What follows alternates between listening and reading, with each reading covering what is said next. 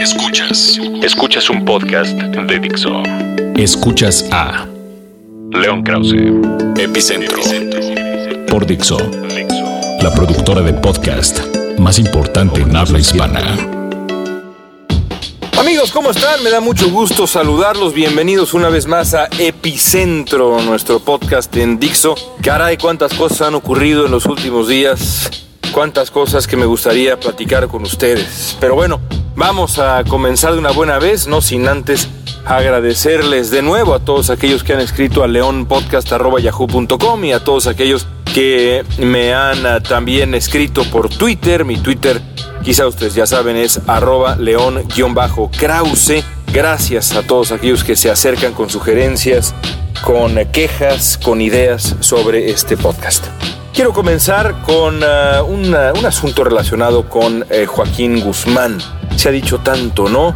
Sobre la fuga del Chapo y sus consecuencias que es difícil encontrar un ángulo que uno prefiera. Yo por lo pronto me quiero quedar con este fenómeno que me parece a mí tan curioso, que fue pues claramente ilustrado por eh, Pitbull, el cantante cubano americano que el jueves pasado ganó un premio allá en los premios Juventud, estos premios eh, de la música en español que organiza Univision en Miami y que aprovechó, bueno, Pitbull ganó un premio y aprovechó eh, el premio para dar un, un, discurso muy simpático al principio, distanciándose de Donald Trump y demás, y diciendo que él había ido a los hoteles de Trump y había comido en los hoteles de Trump, que había subido a los helicópteros de Trump y que le había decepcionado Trump y que no podía ser presidente. Hasta ahí muy bien.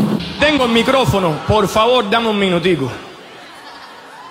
Quiero decirle muchas gracias a un tipo que me invitó a comer en su hotel, a un tipo que me llevó en su helicóptero, que me ha quedado en sus hoteles y de verdad le tenía diferente, vamos a decir, visión a este tipo.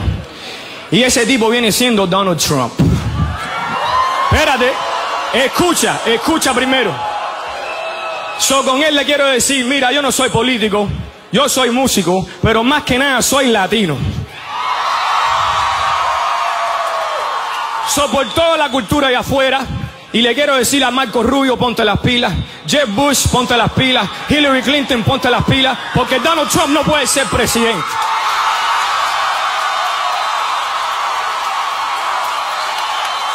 Donald Trump, para todos los latinos de afuera, siempre para arriba, para adelante. Y Trump, ten cuidado con el chapo, pavo. Pero después Pitbull enloqueció. Le ganó la adrenalina y enloqueció. Y entonces Pitbull remató su discurso diciéndole a Trump, y cuídate del Chapo, papo. Yo no sabía qué era eso de papo hasta que me explicaron que papo, digamos, es eh, algo parecido al güey nuestro, ¿no? Así que le dijo, y cuídate del Chapo, güey. Y bueno, la gente que estaba ahí en Miami viendo los premios Juventud, el público, reventó en una ovación inmensa para Pitbull. En redes sociales también aplausos, qué bien hizo Pitbull. Mi reacción fue doble. Me gustó lo que dijo sobre Trump, pero me pareció muy, pero muy lamentable lo que dijo sobre Joaquín el Chapo Guzmán.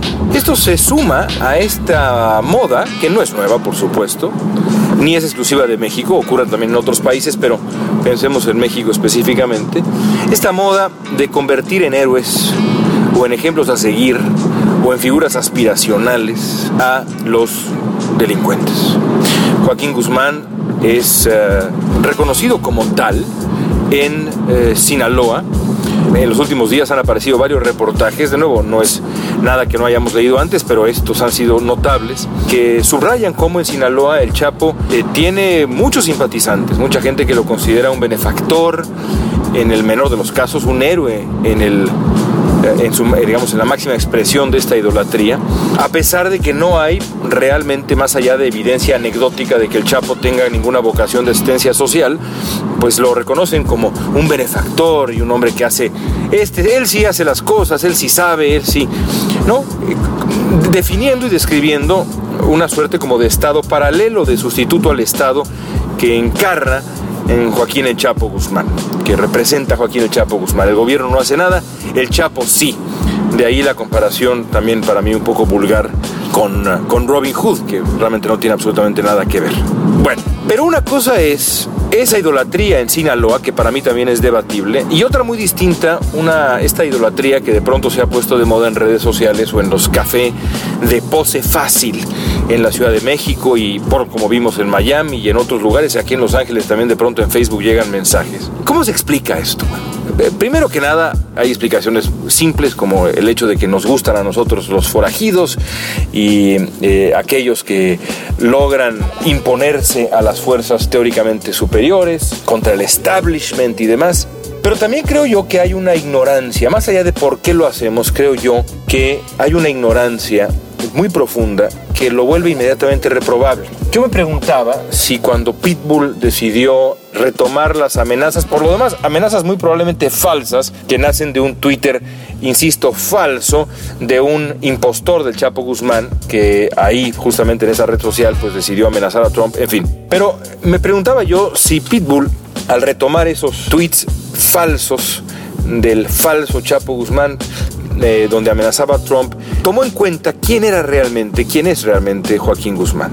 Este hombre que encabeza un imperio criminal que alcanza 50 países, que se ha dedicado a envenenar a millones de personas, y créanme que yo no soy un conservador en cuanto al consumo de la droga, pero es innegable que el calibre, digamos, de lo que ha hecho una organización como el Cártel de Sinaloa, insisto, e, es, es innegable y es indeleble. Le ha hecho mucho daño a muchísima, muchísima gente. Pero también el propio Joaquín Guzmán le ha hecho muchísimo daño, el daño definitivo, por decirlo de alguna manera. Algo eh, con un ánimo, digamos, eh, eh, de, ser, de ser eufemista a mucha gente. Joaquín Guzmán ha aceptado, admitido que él ha asesinado a miles de personas.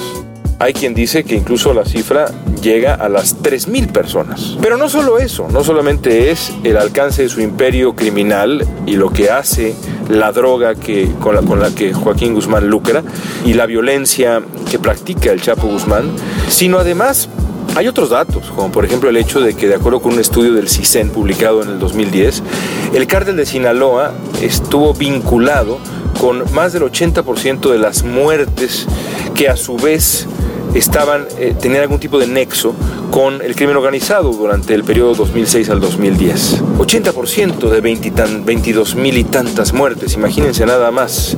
Es la organización de este hombre al que muchos aplauden, al que muchos ensalzan. Y no solo eso, hay que pensar también, por último, en el daño que le ha hecho Joaquín Guzmán a México, en otro sentido. Es cierto que Guzmán y la organización del Chapo, como cualquier otra organización delictiva de ese calibre, aprovecha la corrupción en México, las posibilidades de corromper a las autoridades y demás. Pero también al aprovecharla, nutre, digamos, a la corrupción y a ese sistema corrupto. Así que si sumamos una cosa tras otra, tenemos a un hombre que es un empresario del vicio, un empresario que lucra enfermando a los demás, haciéndole daño a los demás, un asesino y además un hombre que, digamos, aprovecha la podredumbre y además se dedica a acrecentarla día a día para aprovecharla en una especie de gran círculo vicioso. Eso es lo que hay que tener muy claro cuando uno aplaude a Joaquín Guzmán o cuando uno declara algo como lo que declarara Pitbull para buscar el aplauso fácil.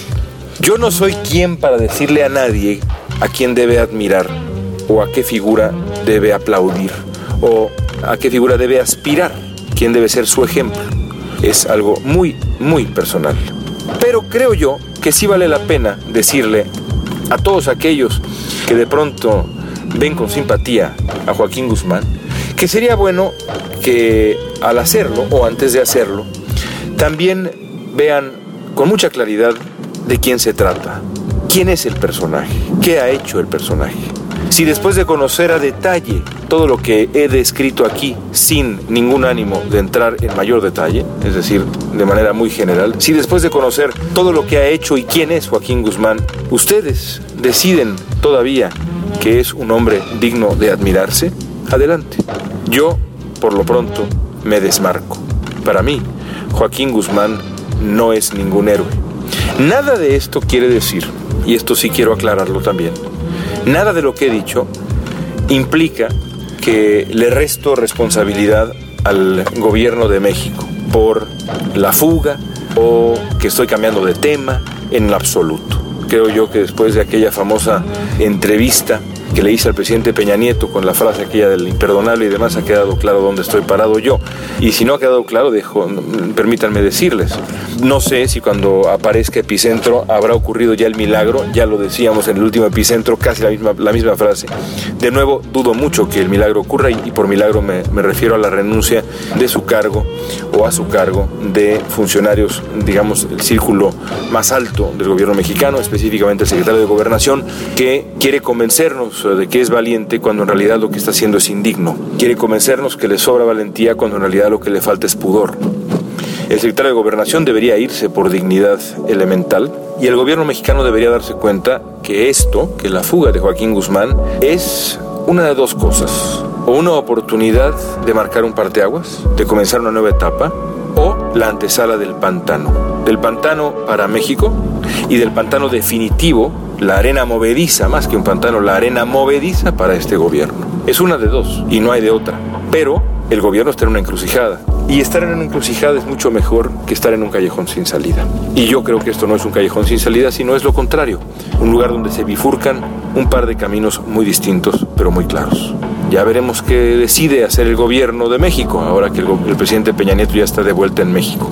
Por lo pronto, esa es mi reflexión sobre lo ocurrido con Joaquín El Chapo Guzmán ya iremos sumando otras con lo que se acumule esta semana. Escuchas, Escuchas a, León Krause. Epicentro. Dixo.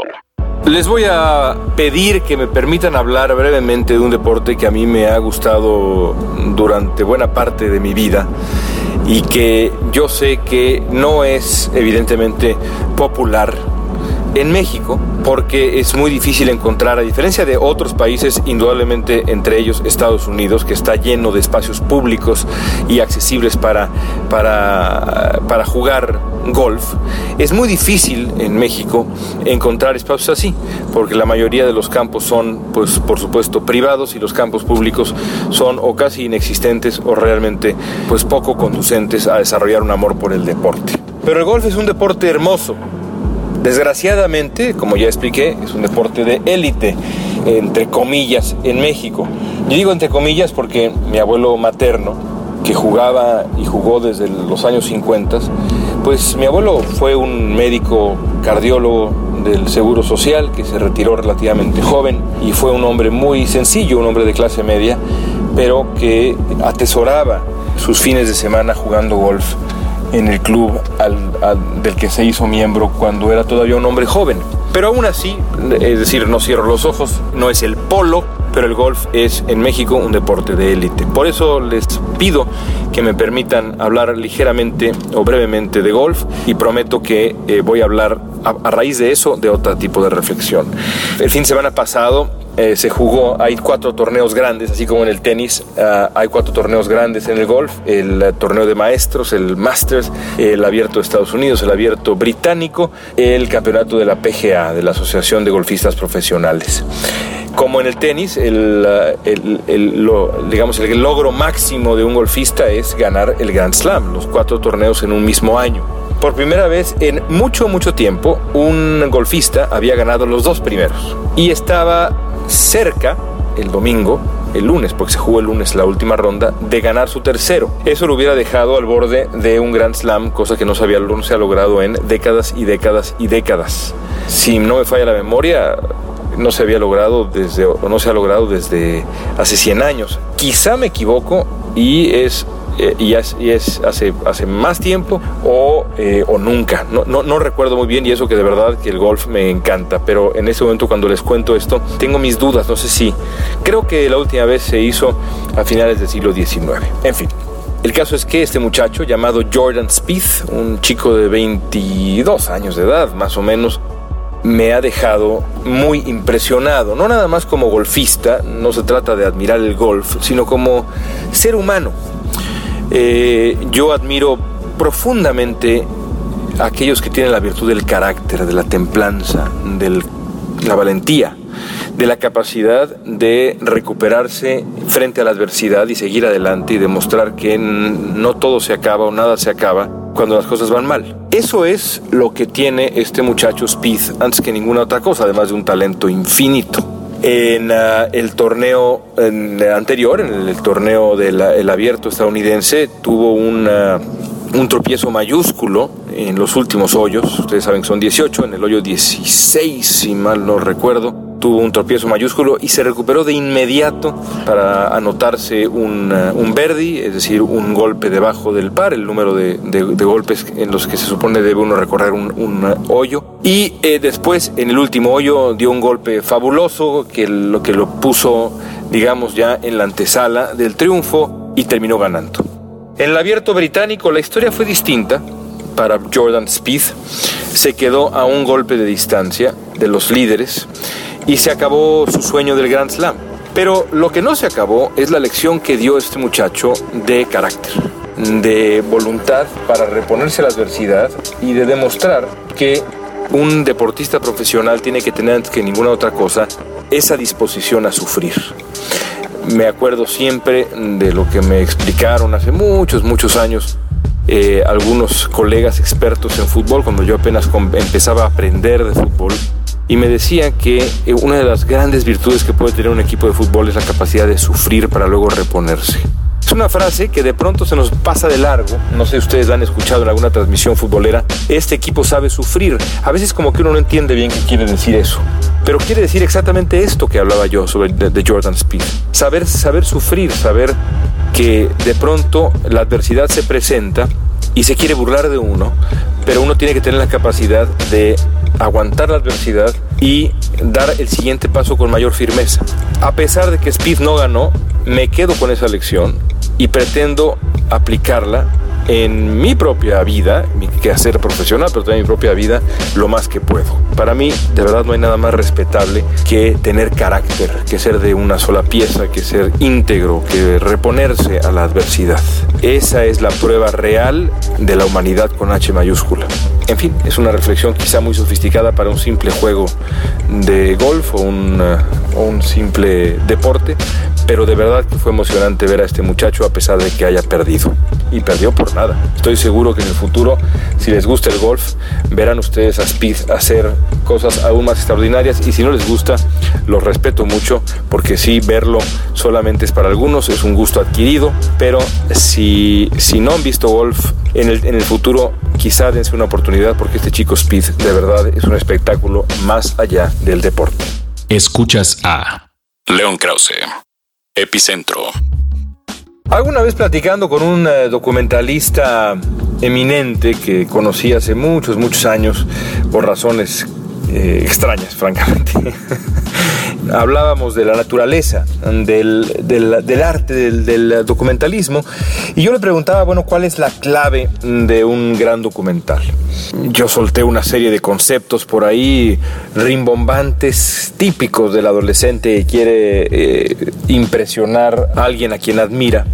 Y este hombre me contestó que sí, que todo eso era importante, la narrativa, el ritmo, bla, bla, bla, sí, sí, sí, todo aquello importante, pero que lo más importante para un documentalista a veces era contar con suerte. A mí me, impresionó por varias eh, razones. Al principio, la verdad, me sorprendió también, porque pensé que, que la clave sería algo casi metafísico, místico incluso, y terminó siendo algo pues como eso, como la suerte, la fortuna, algo pues bastante primitivo. Pero conforme pasan los años, más creo en la suerte, francamente, en algunos ámbitos. Y en, eh, en esto de documentalismo me queda claro que, que este hombre tenía razón por, eh, por, varias razones. Y ahora quiero hablar solamente de una y tiene que ver con eh, un documental que vi durante la semana que acaba de terminar, la semana pasada, que me dejó de verdad asombrado y que creo que es, bueno, sin duda de los mejores documentales que he visto en mi vida, pero también una muestra de que el gran documentalista, a veces como el gran periodista, si no tiene suerte, no puede llamarse ni gran periodista ni gran documentalista. La directora de este documental, que se llama The Wolf Pack, traducido yo imagino, creo que la traducción perfecta sería la, jauría de lobos. Me falta un diccionario aquí a la mano, voy eh, como generalmente hago con, con Epicentro manejando, no puedo checar, pero supongo que a un grupo de lobos se les llama jauría. Eh, pero bueno, la jauría de lobos. Eh, el Wolfpack cuenta la historia de, la directora de esta película cuenta la historia de un grupo de seis muchachos que ella descubre un día caminando por el, sur de la isla de Manhattan, el Bajo Manhattan, caminando todos con eh, unas largas melenas. Y cuando digo largas melenas, imagínense calibre Daniela Romo, es decir, eh, cabellera hasta la cintura, eh, gafas oscuras y vestidos también de manera peculiar. Y todos ellos parecidos, evidentemente resultan ser hermanos. La imagen de estos seis muchachos le, le parece muy interesante a esta mujer y se les acerca y poco a poco comienza a charlar con ellos y a ganarse su confianza y descubre que estos seis muchachos de apellido Angulo habían sido criados en el departamento, un, departamento relativamente pequeño, también ahí en el Bajo Manhattan, junto con sus padres y su hermana, sin que se les permitiera mayormente la salida al, evidentemente, mundo exterior. Había años en donde salían una o dos veces, había otros que salían quizá cuatro veces, creo que quizá exagero, ¿eh? Había otros años en donde simplemente no salían jamás. Cuando esta mujer empieza a escuchar esta historia, lo primero que le viene a la mente es tengo que ganarme la confianza de estos hombres para contar su historia, porque es una historia excepcional. De esas historias que pues representan de verdad una, un golpe de fortuna que hace una carrera, que puede hacer una carrera. Finalmente se gana la confianza de estos muchachos y la invitan a filmar dentro del departamento. La, eh, el documental eh, transcurre como la vida de estos, de estos jóvenes que, que van, digamos, yo diría, calculando de los 14 a los 20 años de edad más o menos, transcurre dentro del departamento.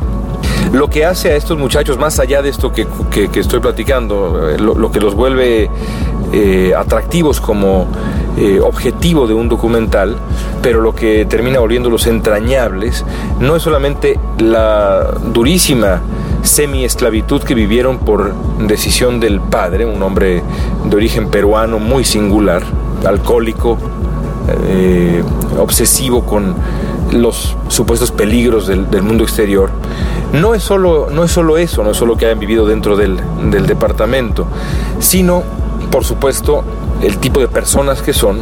Y el tipo de personas que son está vinculado directamente con un factor que a mí me pareció absolutamente único, la cereza en el pastel cuando se trata de esta historia. Desprovistos de un uh, contacto con el mundo exterior, un contacto natural con el mundo exterior o un contacto puntos y adjetivos, estos uh, jóvenes decidieron ejercer de la manera más conmovedora su imaginación. Para ello utilizaron las miles y miles de películas que es así les daba su padre. Y entonces los muchachos empezaron a transcribir los guiones de las películas, películas como Perros de Reserva, The Night Before Christmas, estoy tratando de recordar, creo que alguna por ahí de terror, eh, creo que también eh, Batman, por supuesto, The Dark Knight, eh, la primera película de la trilogía y las otras dos, la trilogía entera de, Christopher Nolan. En fin, varias, varias películas transcriben los guiones y las actúan y las graban Además ellos reproducen y hacen todos los vestuarios con cajas de cereal, pequeños tapetes de yoga, cuanto material se les, digamos, tengan a la mano. Y entonces el documental transcurre entre la, los vistazos que, que, nos ofrece la directora de la biografía de estos seis hombres, de, la, de su madre, que no ha hablado con su propia madre, con la abuela de sus muchachos, no ha hablado con ella en años. Eh, es decir, el padre de estos jóvenes aisló de manera absoluta a su familia durante décadas. Vemos eso, pero también vemos cómo los muchachos florecen gracias a su interacción, a su propia imaginación, eh, al, amor de su madre, por supuesto también, pero también al espíritu que tienen ellos y, esto es fundamental, a la unión que se desarrolla entre ellos como eso, como una suerte de grupo animal, como una jauría, como un wolfpack. Es de verdad un documental único, no quiero decirles mucho más. eh, porque está disponible en iTunes, eh, yo supongo que en México también, y si no, pues ya llegará pronto a México, a lo mejor ya llegó, no lo sé, porque no es nueva, nuevecita la película, pero si pueden, búsquenla, si pueden, véanla, porque de verdad vale muchísimo la pena. Al final resulta enormemente conmovedora, por supuesto la pregunta es, y no le estoy echando a perder nada, la pregunta que le queda a uno es, ¿qué va a pasar con estos muchachos? ¿Qué va a pasar con ellos en el futuro? Porque, en fin, el documental concluye en una escena que ya verán ustedes, pero yo pensé, bueno, ¿y qué pasa si regresamos dentro de uno, dos, tres, cuatro, cinco, siete años, como aquella famosa serie Seven Up de Michael Apted, en donde se visitaba en otro enorme documental cada siete años a un grupo de, de, niños y luego ya adultos y demás.